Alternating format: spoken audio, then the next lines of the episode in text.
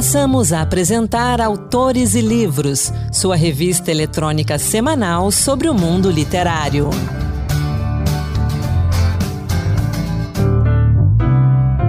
Olá, pessoal. A partir de agora, Autores e Livros, a sua revista literária de toda semana. Sou Anderson Mendanha e vamos juntos. Na entrevista desta semana, eu converso com Ronaldo Martins, nosso colega da comunicação do Senado Federal, sobre o seu primeiro romance, uma ficção que nos apresenta três amigos no início da sua vida adulta que vão para Belo Horizonte desbravar o mundo e conquistar o que almejam. Entrevista. E a gente recebe aqui agora no Autores Livros, Ronaldo Martins. Ronaldo que já é conhecido aqui da TV Senado, da Rádio Senado, com o programa Simples Assim, aqui na programação da Rádio Senado, na apresentação de vários programas, matérias na TV Senado, e agora ele lançou um livro sobre o amor e suas vagas memórias. Ronaldo, muito obrigado pela sua presença aqui conosco. Obrigado, Anderson. É um prazer falar agora de livro. Né? Eu que falo de música aqui na, na Rádio Senado, vamos falar de livro agora, de literatura.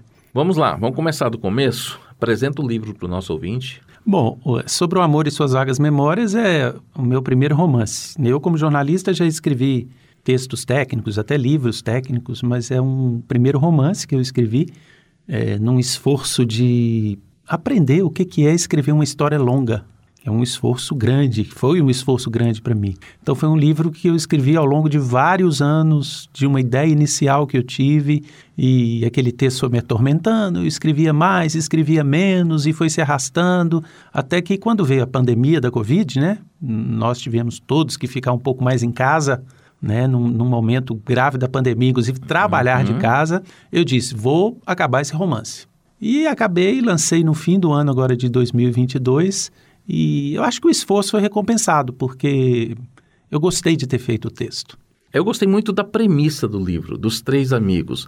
A gente já tem isso em vários livros na literatura Sim, mundial, né? É um tema comum, né? Um a tema, amizade. Um tema comum da amizade, três amigos que seguem a vida juntos, né? Que resolvem desenvolver alguma coisa, algum projeto juntos, né?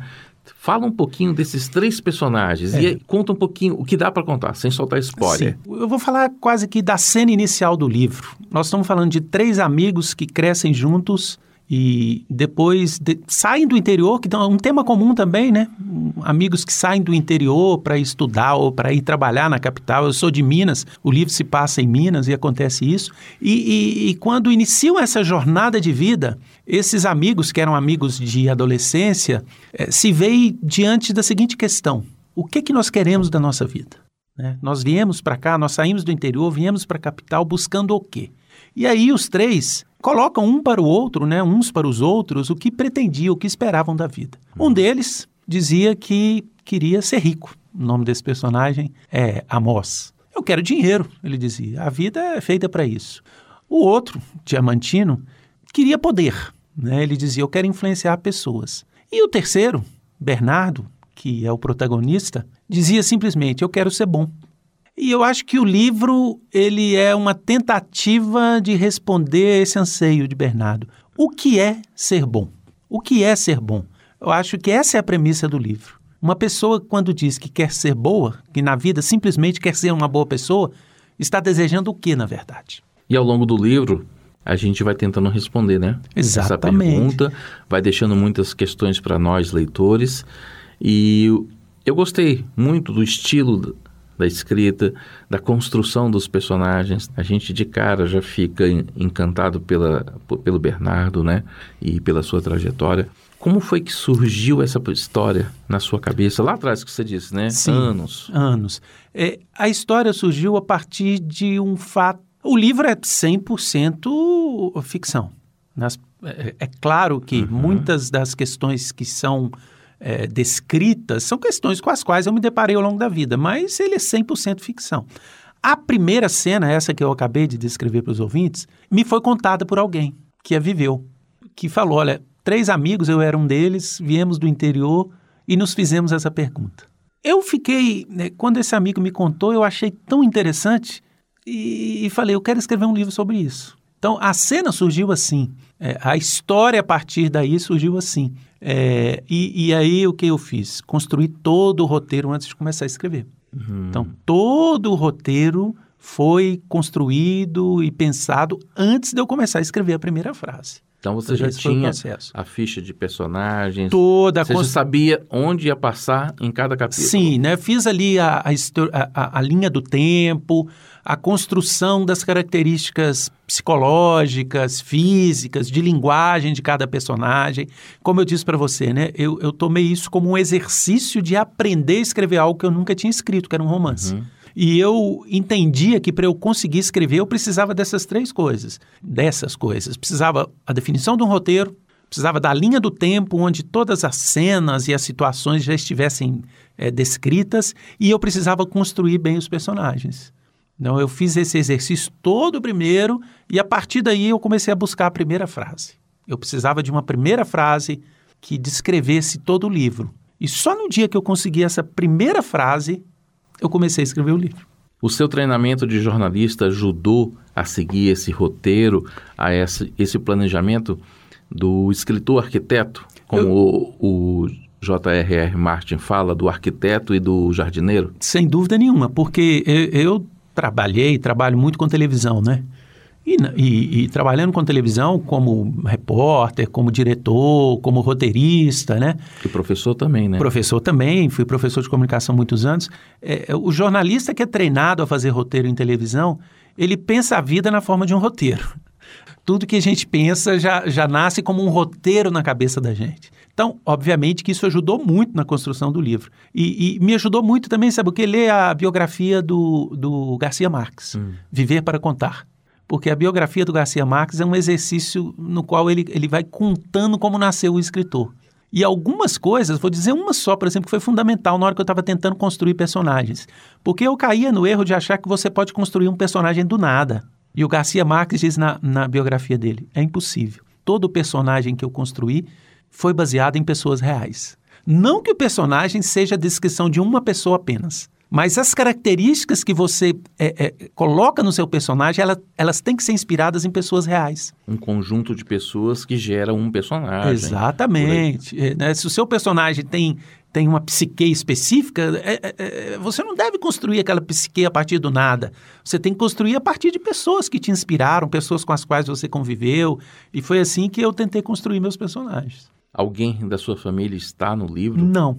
Ninguém da minha família está no livro é, na construção do personagem, há muitas pessoas com, a, com, as quais eu convivi muito, convivi pouco, mas ninguém da minha família e nem eu próprio. É, é, como eu disse, as questões levantadas no livro é claro que são questões são com as quais eu me deparo. Mas a forma de lidar com essas questões, né, que os personagens do livro, a forma pela qual os personagens do, li do livro lidam, não é a forma com a, com a, com a qual eu lidaria ou com a qual eu tenha lidado. Então, eu estou no livro como todo escritor está no seu livro, mas não como um personagem, não como alguém que vivenciou essas cenas e essas situações que os meus personagens vivenciaram. Você publica pela primeira vez um romance. Mas já tinha escrito outras coisas que deixou guardada nas gavetas? Algum muito, conto, crônicas? Muito, muito, muito. Eu, na, na, adolescência, pensava em ser poeta. Eu acho que toda, todo adolescente que quer ser é. escritor, no primeiro momento ele pensa em ser poeta, né? E, e, eu tenho muitos poemas que estão guardados, escritos em pedaços de guardanapo, em pedaços de papel. E é interessante que um dos meus personagens, em algum momento do livro, ele, ele uhum. achava que ia ser poeta. É. E eu tive que escrever poesias, porque as poesias que, que o meu personagem escreveu são suas. São minhas. e aí eu revisitei poemas que eu tinha escrito e até passei a ler mais poesia novamente. Eu acho que eu me reencontrei com a poesia escrevendo os poemas que o meu personagem escreveu. Então eu tenho, tenho sim, coisas, letras de música. Eu fui músico, assim, amador, sim. fui instrumentista e, e, eu tenho muitas letras de música guardadas e estão lá, estão lá em casa, em pastas, assim, escritas à mão, inclusive. E agora? E o próximo projeto? O, o livro saiu, está aí, as pessoas estão lendo. E o que vem? Um outro romance, contos, crônicas, é, é, ou é. mesmo poesias? É, assim, eu gostei muito. É claro que eu escrevi o livro de forma despretensiosa, fiz o lançamento, muitos amigos leram e me deram feedback. E os feedbacks têm sido muito legais, é, eu, eu, eu tenho gostado muito. E eu já tenho um, um, um como eu te disse, né, eu gosto de começar pelo roteiro. Eu já tenho um roteiro de um novo romance, pronto. Uhum. E estou esperando o momento certo de começar a escrever, porque eu estou estudando alguns dos temas que eu quero abordar nesse romance. Né? Então, eu quero entrar para esse romance bem seguro de alguns temas que eu quero abordar. Então, eu tenho o roteiro, estou fazendo uma fase de estudos desses temas, é, que são temas de reflexões filosóficas, reflexões de vida, e eu acho que em breve vou começar a escrever, e hoje me sinto mais seguro para escrever o segundo. Vai levar tantos anos de novo? Não, não, ah, esse é o problema. o primeiro eh, levou muitos anos, eu acho que porque o processo de aprendizado foi duro. Mas, como eu disse, hoje é, estou muito mais seguro para entender como é que se estrutura o romance, a linguagem, que é outra coisa que. que Sim, é, a né, linguagem. A linguagem. Eu, eu, como jornalista, tinha um jeito, tenho um jeito de escrever, mas eu não queria, nesse primeiro romance, escrever como um jornalista de televisão. Né? Um jornalista de televisão, que eu fui a maior parte da, da vida profissional jornalista de televisão, o jornalista de televisão escreve textos é, é, é, telegráficos, Exato. absolutamente diretos, né? sem, sem adjetivos, frases curtas. Eu não queria escrever assim, porque eu não queria simplesmente reproduzir aquilo que eu sei fazer, que é escrever texto assim. Então eu criei, eu criei não, eu desenvolvi, eu, eu usei uma linguagem bem diferente é, né, com um texto muito mais adjetivado, frases mais Se longas. soltou. Me soltei. E, então eu me sinto mais seguro em relação a isso. Eu, hoje eu acho que quando for escrever o segundo romance, eu já domino mais a linguagem que eu quero usar. E talvez eu até mude um pouco, talvez eu até consiga agora é, me voltar um pouco mais para a linguagem jornalística. Uhum. Mas nesse primeiro romance eu não queria me prender à linguagem jornalística. Para a gente já se encaminhar para o encerramento, você disse um pouquinho antes que você começou a escrever quando. Surgiu a primeira frase. A primeira frase. Que a primeira frase é: Quando avistaram as luzes da cidade, eles ainda traziam intacta a memória, guardiã de fatos que pareciam remotos e insignificantes. Esse é o ponto de partida. Esse é o ponto de partida. Porque depois a gente vai trabalhar com memórias, com memórias, a gente vai trabalhar com o amor, sim, que é fundamental em toda a passagem do uhum. livro, inclusive lá no final, sim. esse tema do amor vai voltar. Sim, daí né? o título, né? né? E aí eu vou perguntar do final, não vamos contar. Claro.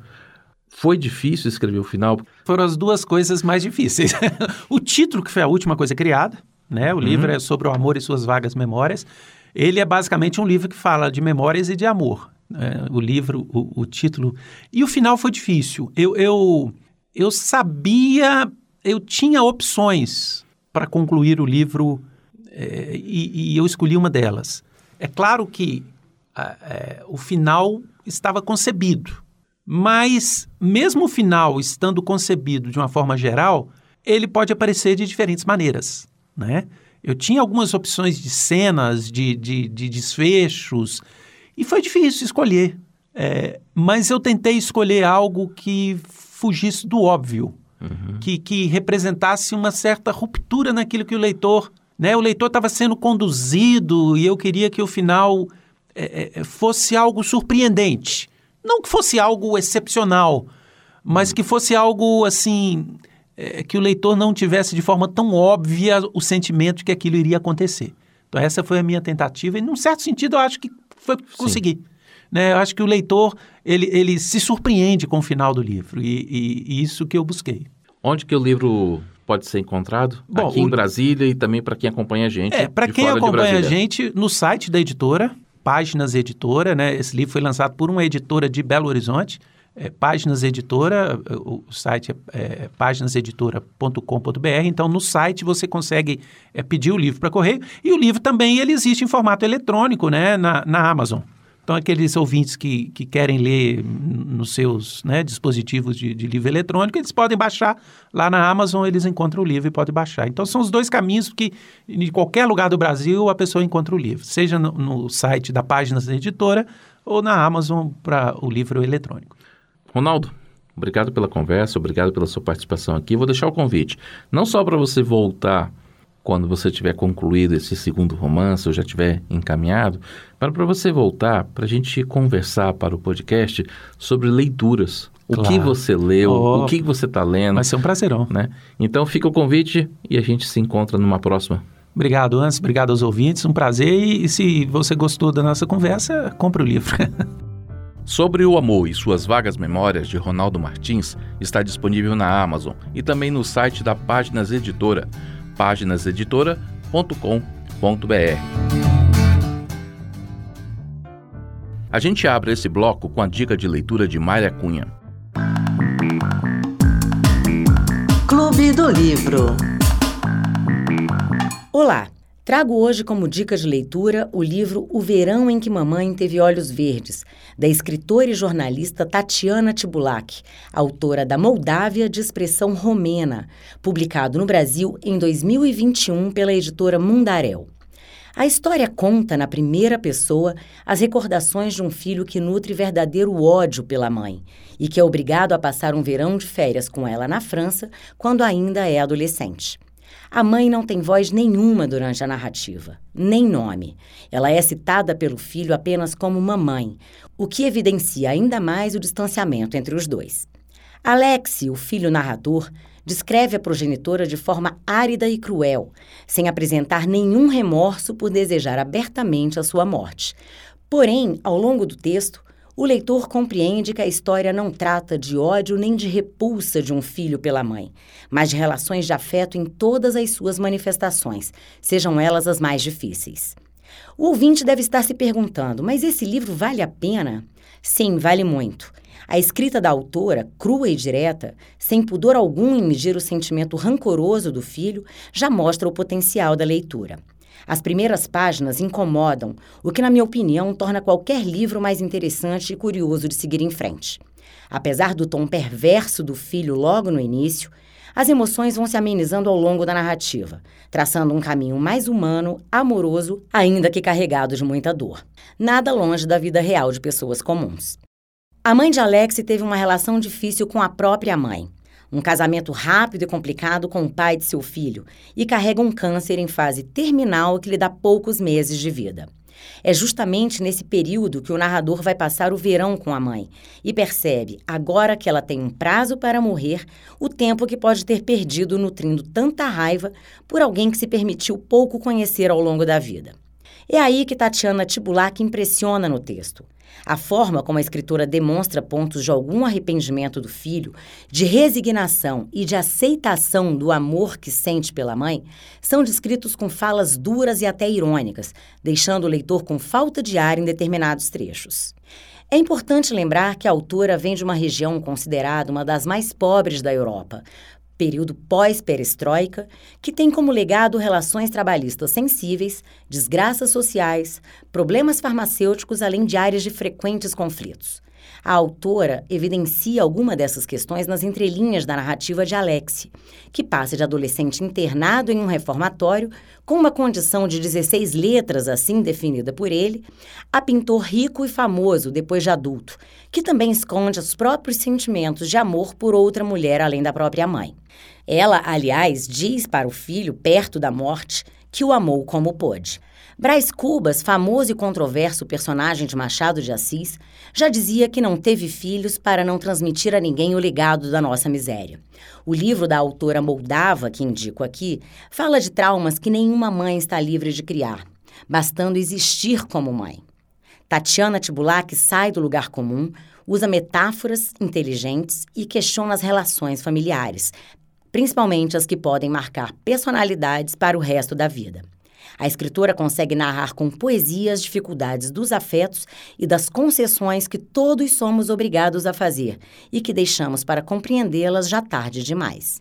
É um livro duro, mas que traz a docilidade das relações. Tatiana Tibulac publicou seu primeiro livro em 2014 e, com este romance, publicado em 2017, lá no leste europeu, virou fenômeno na Romênia de crítica e de público. Recebeu os principais prêmios da região eslava e o Prêmio de Literatura da União Europeia de 2019 pelo seu segundo romance, O Jardim de Vidro. Vejo vocês no mês que vem. Essa foi então a dica de Mayra Cunha, O Verão em que Mamãe Teve Olhos Verdes, de Tatiana Tibulac. Você encontra esse livro tanto nas livrarias quanto no site da editora Mundarel, editoramundarel.com.br. Eu indico agora um livro que divaga sobre as contradições nas relações humanas. De Salto Alto, de Renata Barroso Baglioli, trata de temas como as diferenças no amor romântico, a angústia de ver alguém com Alzheimer, os preconceitos de classe, a misoginia silenciosa entre um casal e o dia de uma família desequilibrada que parece perfeita nas redes sociais. São contos curtos, inspirados nos momentos ínfimos que costumam passar desapercebidos ou até ficam esquecidos em algum lugar na memória e que se tornam histórias profundas. De Salto Alto, de Renata Barroso Bagliori, está disponível na Amazon, tanto na versão impressa quanto na digital. Agora uma dica para quem gosta de história. Essa república vale uma nota, Histórias do Brasil na visão de um impagável colunista de jornal, de Otávio Guedes e Daniel Souza. Crítico na forma e irreverente no conteúdo, essa política vale uma nota traz um olhar inédito sobre a história política do país. Fatos saborosos, muitas vezes desprezados pelo ensino acadêmico, são narrados em pequenas e reveladoras notas, redigidas por um sagaz e maldoso colunista de jornal, ao longo dos 130 anos da República. Em sua missão de traduzir o Brasil, ele conta com a ajuda de uma vidente capaz de revolver o futuro para antecipar o presente e vice-versa. Em muitas passagens, existe um questionamento sobre se aqueles fatos tão pitorescos não teriam sido inventados por ficcionistas.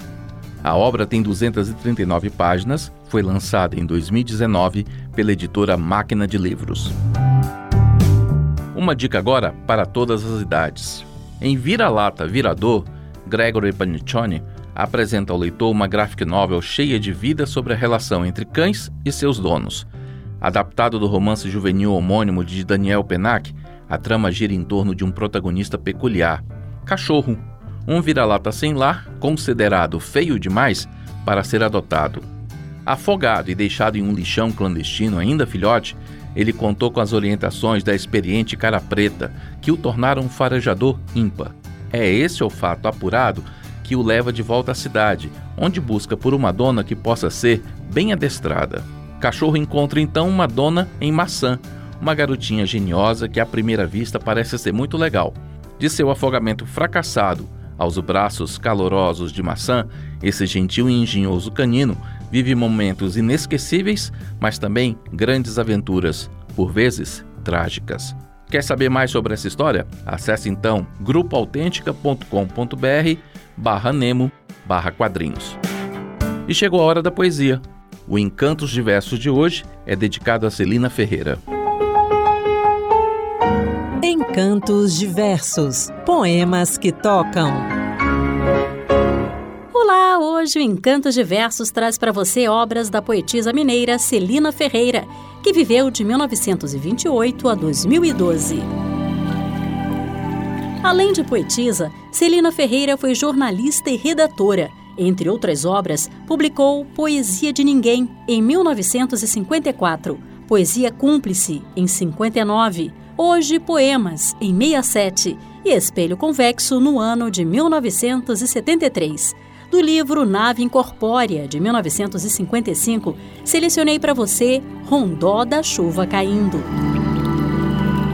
A chuva chovendo chora minhas gotas de alegria, que é do meu livro de histórias, A Bruxa de Cartolina, meu pilãozinho de vidro, que é do Arraial na Memória, o apito rouco da usina, noite, noite, dia e dia. A chuva chove que chove, lembrança tanta haveria? Santana, será que existe? As ruas da meninice, o doido correndo alegre, mais doido que alguém de nós. O largo sem muita história, uma igreja e a santa rindo, rindo, rindo sobre nós. Sem olhos, chorando o tempo que a chuva mansa escorria. A infância lavada em chuva, o corpo crescendo agreste, as mãos tocando o infinito. Lá longe, o medo e o silêncio, a solidão incorpórea, as coisas de desengano, lá longe o tempo de agora. E a chuva chovendo chora minhas gotas de alegria.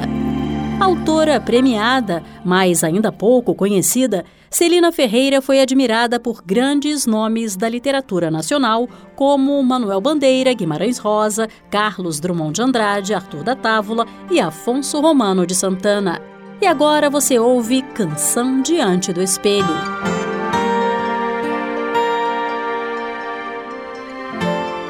Apenas redescobrimos outra face quando o medo ficar outrora submerso num tempo vago de espelho. no tempo cheio de angústia que se cultiva em segredo além da face dos olhos, na terra lisa do espelho.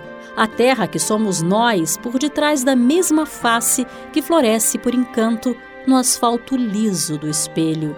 Asfalto que somos sempre tarjados de luto e zelo, colhendo o sal que transborda no lago frio do espelho nesse lago que se entorna muito mais tarde ou mais cedo que outros lagos construídos na carne branca do espelho, na carne triste do espelho, na carne triste do corpo que pregamos como um selo, no corpo que se espedaça contra o frio azul do espelho. Retomando a temática, Celina Ferreira compôs Espelho Convexo, poema que dá nome à obra homônima lançada em 1973. Que reino lúcido, liso e perfeito que se aprofunda na superfície do meu segredo. Vejo-me, o duplo de mim, liberto no mundo líquido, água, azulejo. Move-se o duplo, sou eu que o vejo? Elfo no estanho azul do espelho.